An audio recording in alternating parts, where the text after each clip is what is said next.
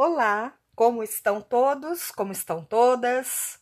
Eu espero que com saúde, saúde física, saúde emocional também, que é muito importante.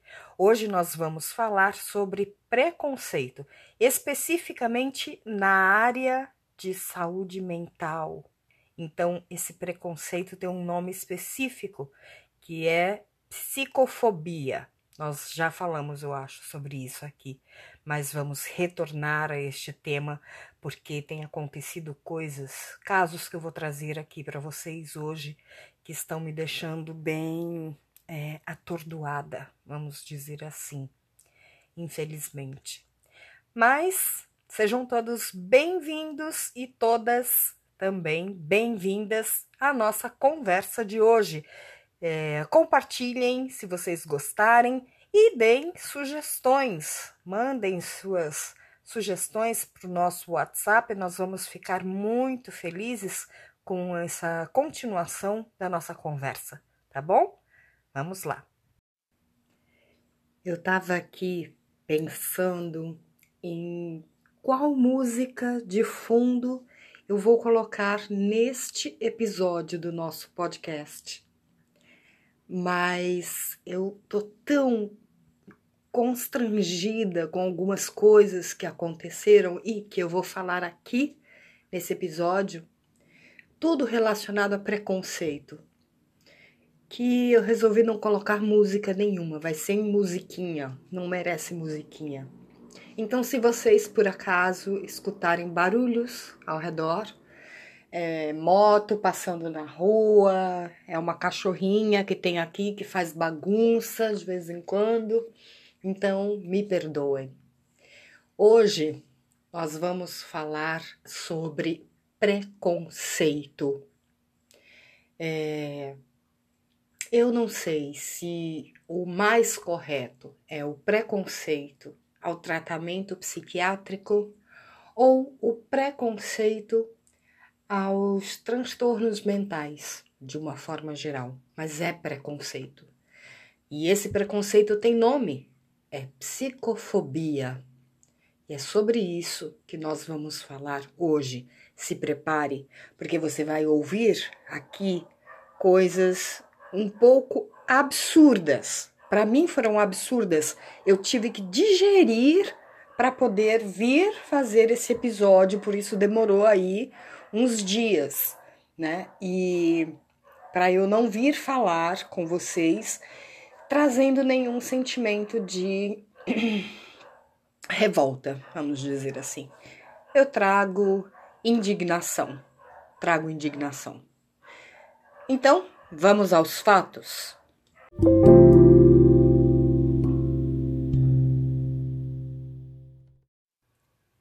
Bom, Primeiro, há mais ou menos 15 dias, eu me deparei com um rapaz que veio numa rede social da Associação Vida Nova e ele veio conversar comigo é, num chat em particular, no privado, vamos dizer assim.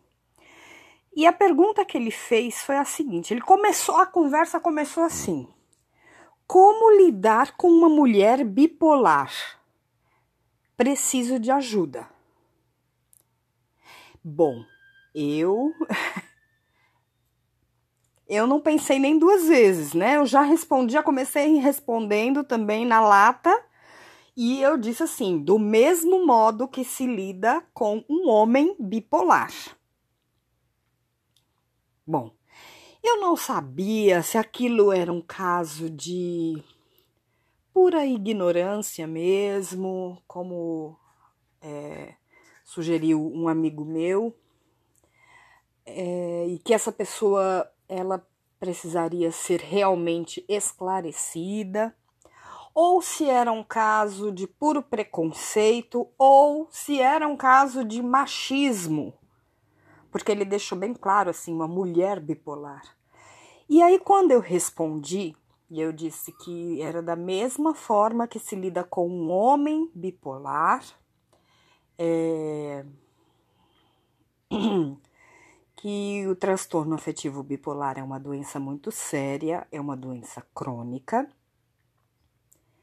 que precisa ser tratada para o resto da vida, mas que é, o paciente estando em acompanhamento com psiquiatra e psicólogo e fazendo o tratamento direitinho, como mandam, não tem nenhum grande problema. A pessoa pode até entrar em crise, mas elas são mais brandas. Enfim, eu expliquei algumas coisas.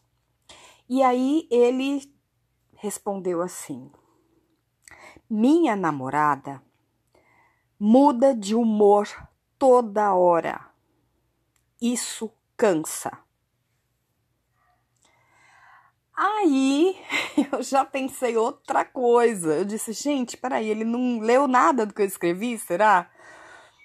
Muda de humor toda hora, isso não é ser bipolar. Será que eu, eu fiquei pensando, né? Será que realmente essa namorada teve um diagnóstico, passou por um médico e teve um diagnóstico ou esse rapaz está usando o senso comum, né? E como muita gente, ele está dizendo que a namorada é bipolar porque ela muda de opinião ou muda de humor. É, acho que é isso. Por quê? Porque aí eu perguntei para ele se ela estava em tratamento. Então eu perguntei se ela estava em tratamento, eu perguntei o que ela estava tomando, só para não é para me meter no tratamento não. É só para saber se ele ia conseguir me dizer a medicação, né? Alguma medicação que ela estaria tomando.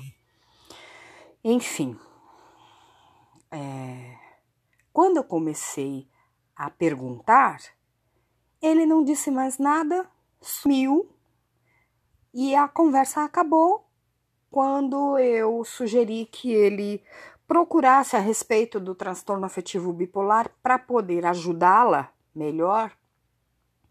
No YouTube, uh, palestras com a doutora, a psiquiatra a doutora Doris Moreno.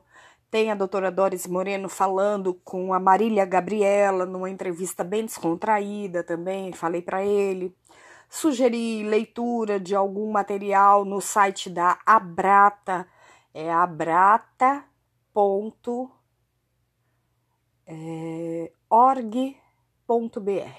né? Sugeri para ele leitura do material, que é o material de psicoeducação da Abrata, sobre a, a doença e tal. Mas aí ele não disse mais nada, não, não respondeu, não falou nada e foi embora. E isso já faz mais de 15 dias, então eu acho que ele não vai mais entrar em contato. Portanto, esse foi o primeiro fato que, na hora que aconteceu, me deixou bem transtornada porque eu não aguento injustiça, eu não aguento esse tipo de coisa assim, machismo, preconceito, sei lá o que era, mas era alguma coisa que não era legal e mexeu muito comigo. Eu coloquei, dei print na conversa e coloquei no nosso Instagram.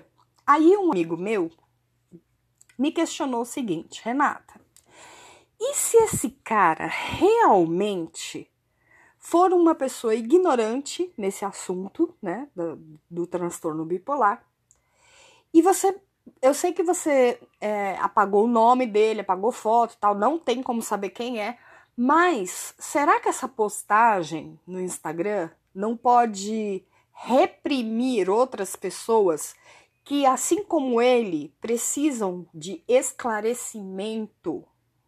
Porque a ignorância se trata com esclarecimento, o preconceito se trata com informação.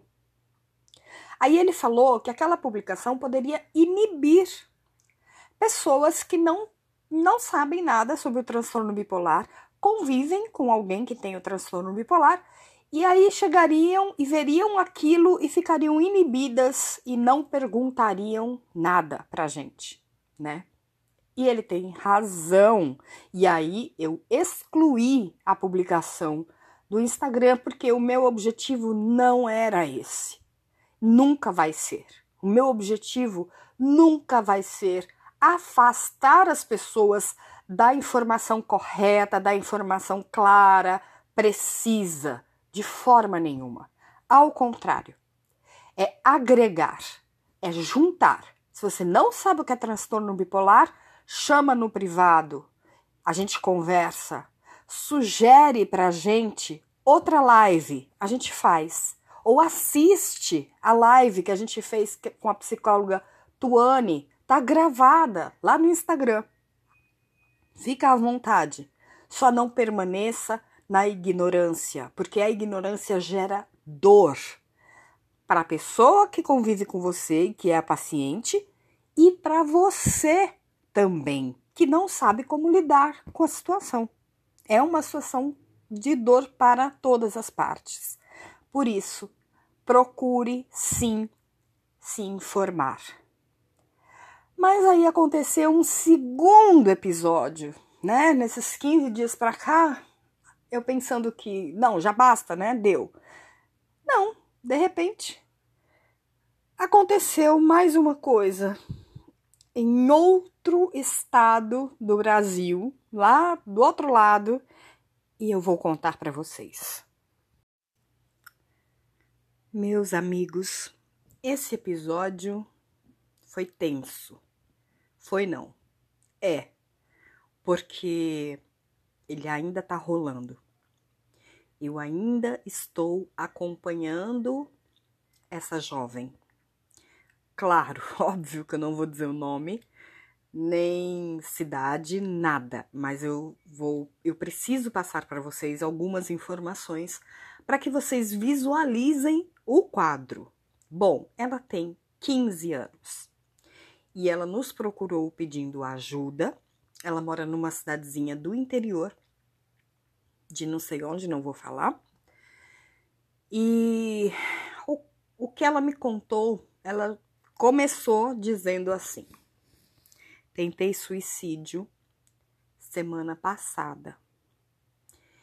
Tomei muito remédio, tomei meus remédios e me levaram para o hospital.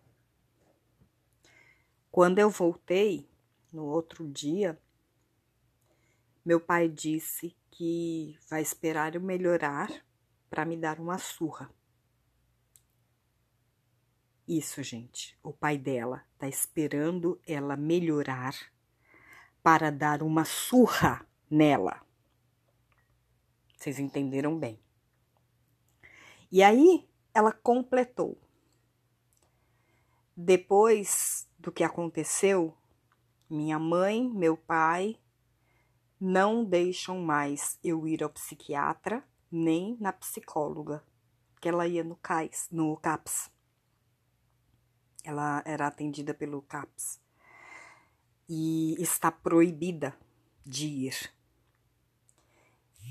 É, desde que aconteceu isso, ela recebeu visita na casa dela de uma psicóloga do CREAS. E a equipe foi também, fez uma outra visita a ela. E ela hoje veio falar comigo: Renata, toda vez que alguém vem aqui, ou a psicóloga, ou a equipe do CREAS, vem aqui falar com a minha mãe, meu pai não mora aqui. Eles vêm e falam com a minha mãe. É pior ainda para mim. Porque quando saem, a minha mãe vem brigar comigo. Ninguém eu perguntei se eu podia falar com a mãe dela, conversar com a mãe dela, explicar para a mãe dela o que é um adoecimento psiquiátrico.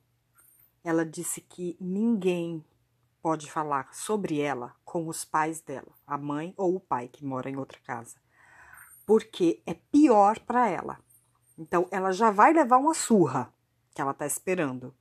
Se alguém se meter a ir falar com os pais dela, é capaz dela levar duas surras, segundo ela, e eu acredito, acredito de verdade.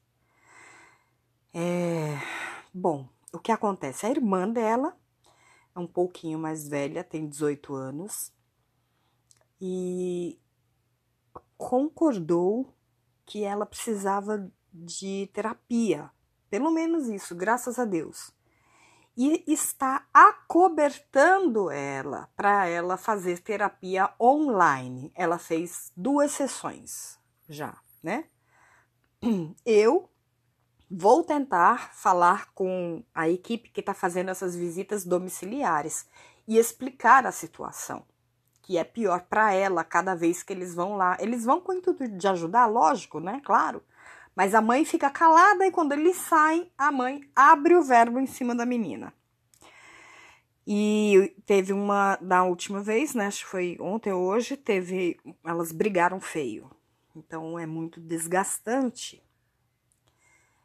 O problema é que ela está com ideação suicida e está proibida de voltar ao psiquiatra. Então, para mim, isso é uma bomba relógio. Eu não sei se vocês compreendem da forma como eu compreendo, mas na minha cabeça eu visualizo isso muito claramente como uma bomba relógio. Porque ela tá mal. Gente, ela, ela tá mal. Ela não tá legal. E ela tá proibida de ir. E ela só tem 15 anos. Ela não pode ir sozinha. A irmã trabalha não vai deixar ela, não vai com ela no médico e, segundo ela, a irmã também não deixa ela ir no psiquiatra, só na psicóloga online.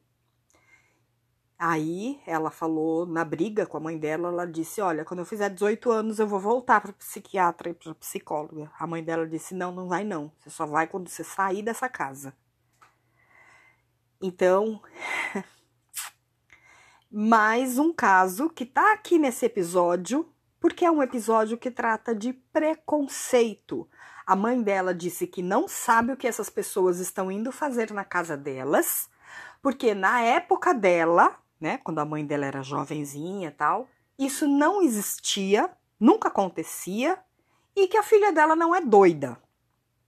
Então, é um caso de preconceito é, com fundo novamente na ignorância, como a gente sempre vê. A psicofobia ela, é, ela tem raízes profundas na ignorância, né? Só que quem está sofrendo é essa menor de idade, de 15 anos. E o detalhe, quando é, ela voltou do hospital jogaram todos os remédios da casa que, que tinha sobrado, jogaram fora.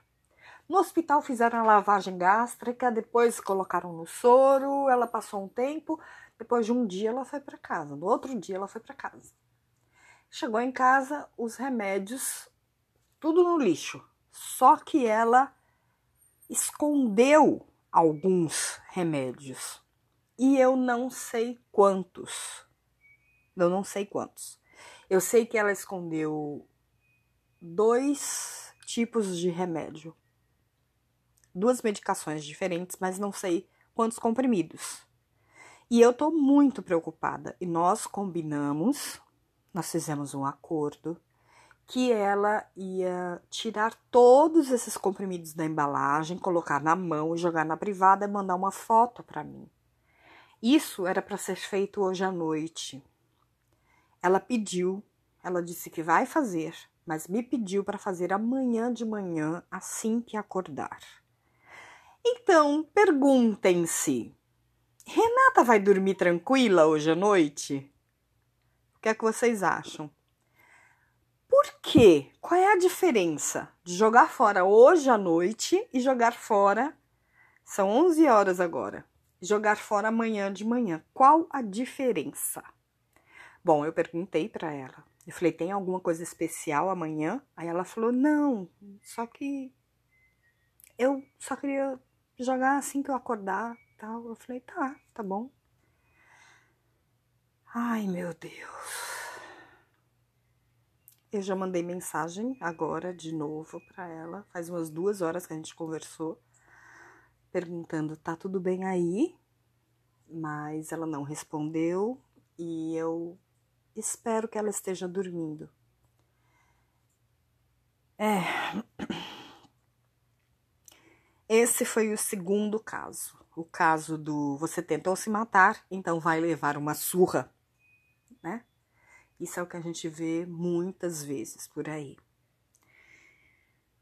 E nós temos, infelizmente, um terceiro caso de preconceito que aconteceu hoje. Fui procurada hoje por um homem também, outro homem. Mas dessa vez o caso é diferente. Vamos ouvir? Eu vou te contar. Bom, o terceiro caso aconteceu hoje.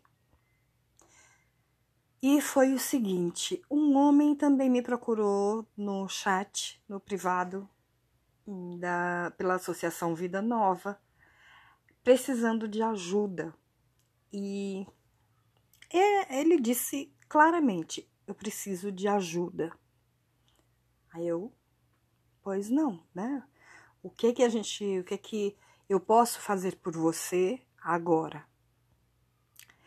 Aí ele disse: que tava não tá bem, ele não tá bem. Ele disse: "Eu não tô bem. Eu tô mal. Só que eu tô numa cidadezinha pequena no interior de um estado aqui.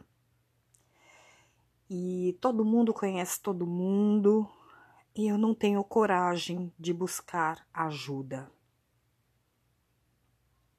Ponto final preconceito. Gente, olha só, isso acontece muito, mas acontece demais, demais, demais, demais. Existe o preconceito que a gente tem contra outra pessoa, né? Mas existe também aquele preconceito que fica contra nós mesmos. Porque ele tá doente, ele tá com um problema sério. Ele precisa de ajuda psicológica e psiquiátrica, mas ele tem preconceito. E ele tem medo também do preconceito das outras pessoas. Então ele tá se vendo assim, amarrado, sem ter o que fazer, porque se ele for buscar ajuda, as pessoas vão saber. Então ele tem vergonha ele tem vergonha de ter algum problema emocional, de receber um diagnóstico psiquiátrico que não é fácil, é dificílimo receber um diagnóstico psiquiátrico. Mas a gente tem que entender que receber um diagnóstico psiquiátrico, por exemplo, para esse homem, pode salvar a vida dele. Porque se ele tem coragem e busca ajuda, mesmo sendo numa cidadezinha pequena, nossa, eu tô pensando agora, eu deveria ter dito a ele, vai na cidade vizinha, né? Sei lá, alguma tem que ter um jeito, é. O homem não pode ficar sem atendimento.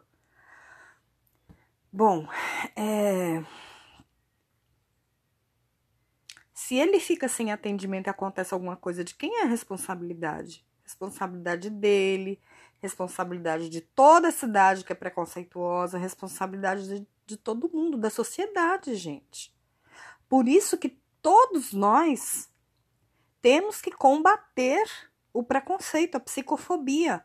Porque veja, esse homem ir a um psiquiatra pode significar receber um diagnóstico e um tratamento. E isso pode salvar a vida desse homem. Isso é muito sério. Isso é muito sério. Trata-se de um caso de autoestigma. Isso é muito pesaroso. Que difícil essa situação, sabe? Muito difícil. Ainda mais sendo homem, para os homens é pior ainda.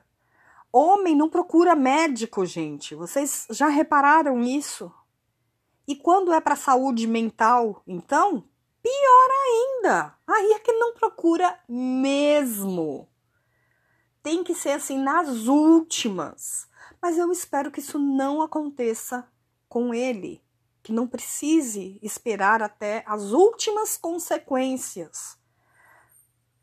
Porque quando você dá um passo em direção às últimas consequências, você não sabe se você vai conseguir voltar.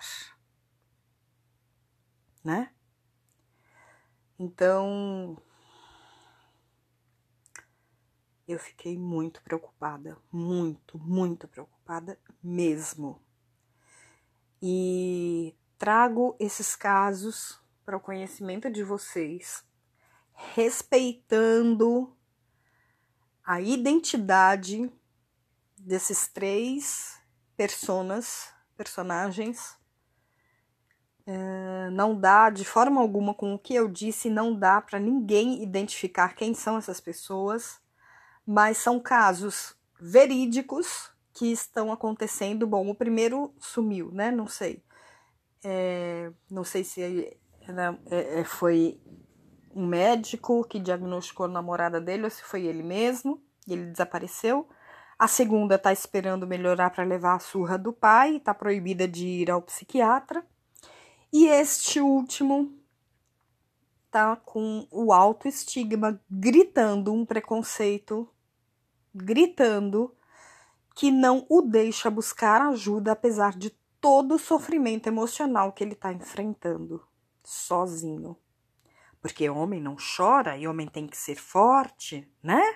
É assim que a gente cria os filhos da gente para depois crescerem e virarem adultos que sofrem ainda mais, né, emocionalmente. Já não basta toda a carga da sociedade que coloca em cima dos ombros dos homens que eles têm que ser bons no que fazem, porque eles precisam ser os provedores da casa, eles têm que ganhar mais do que a mulher, né? Aí junta tudo isso, coloca num balaio e bota uma fitinha assim, coloca, acrescenta. Ai, tem mais. Não pode chorar, não pode sofrer, não pode se queixar, não pode procurar médico. Gente, pelo amor de Deus, ainda bem que eu nasci mulher. Porque isso é horrível. O que, que é isso? O que, que é isso? Agora, se você conhece alguém que tem esse tipo de atitude preconceituosa contra os transtornos mentais, que ainda tem esse tipo de atitude, por favor, não deixe passar em branco. Faça um favor a toda a nossa comunidade, a sociedade, esclareça. Diga que não é a questão de ser doida, é questão que o cérebro também é uma parte do corpo e adoece, igual as outras partes do corpo.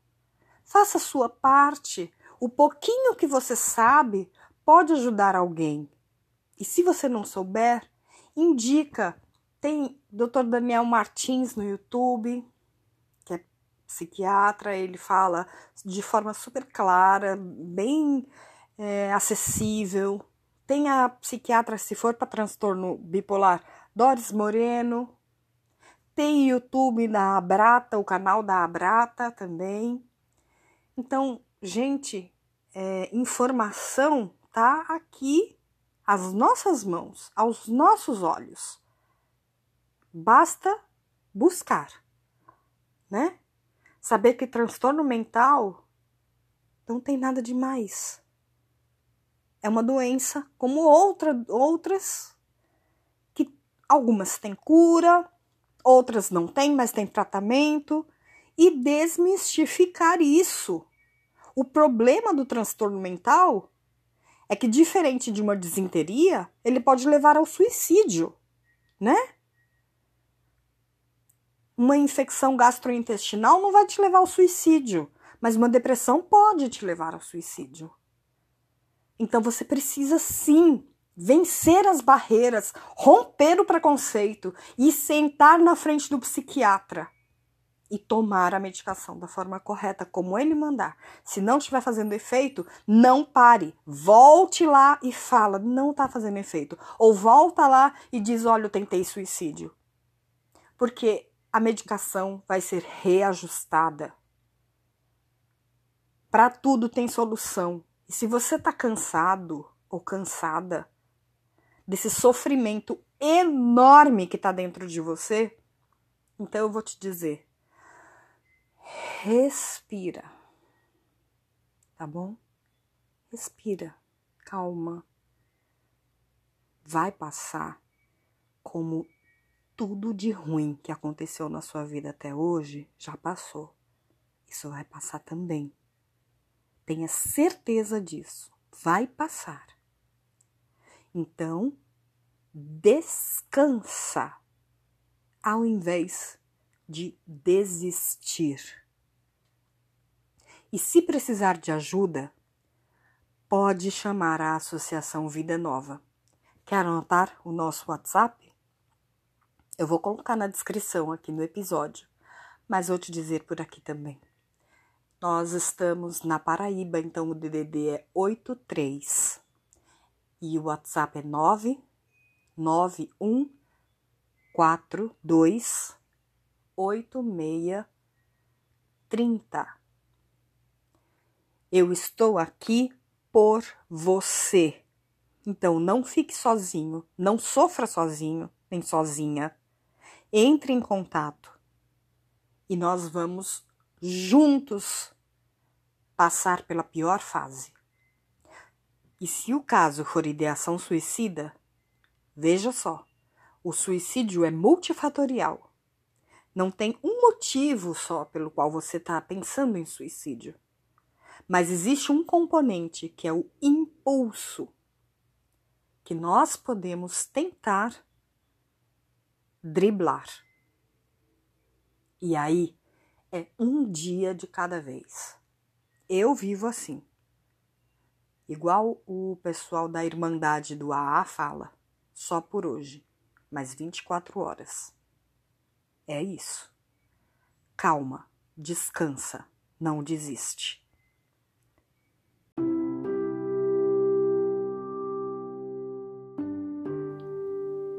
Bom, não sei se vocês ouviram barulhos, cachorrinho, não sei. Eu tentei, eu fechei a janela aqui, tá tudo fechado no quarto, eu tô morrendo de calor para tentar evitar barulhos. Mas se vocês ouviram, desculpa, escapou aí alguma coisa. Então agora na nossa despedida, eu vou colocar uma musiquinha. Vou, se eu encontrar alguma que eu acho que combine, eu coloco aqui uma musiquinha para a gente se despedir. Eu gostaria apenas de agradecer imensamente, agradecer a você que nos ouve e pedir, mandem sugestões. O que é que vocês querem ouvir, né? Sobre o que nós podemos conversar.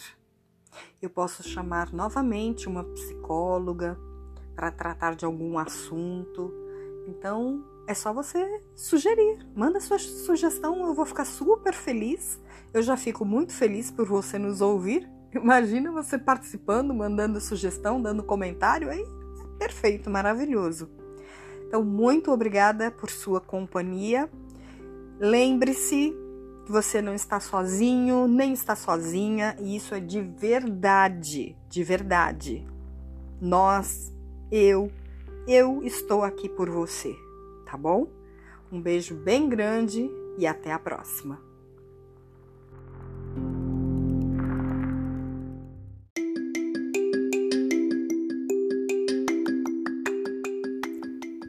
Gente, o episódio já estava pronto, já estava publicado, mas eu precisava vir aqui fazer essa pequena ediçãozinha para adicionar uma informação. Eu não dormi a noite inteira, óbvio, acho que vocês imaginam o porquê. E ao amanhecer, é, mais ou menos 6 horas da manhã, eu acabei cochilando e acordei agora, são 9 horas. E a primeira coisa que eu fui ver foi a conversa no WhatsApp com a menina de 15 anos. E ela me deu bom dia, disse que respondeu que sim, que estava dormindo, naquela hora às 11 horas, e mandou um vídeo ela colocou todos os comprimidos dentro de uma vasilha, tipo um tupperwarezinho, e por fim colocou, jogou fora pela descarga. Então, para quem estava apreensivo com o final dessa história, ai, pelo menos é aquela, é, como eu já falei, só por hoje, né? Mais 24 horas. E nós vamos lutar juntas pela vida dela. Vamos ver o que, que a gente pode fazer, já que ela está proibida de ir ao psiquiatra. Tudo vai ter solução. Muito obrigada por sua paciência e por ter escutado até aqui. Um bom dia para vocês. Até logo.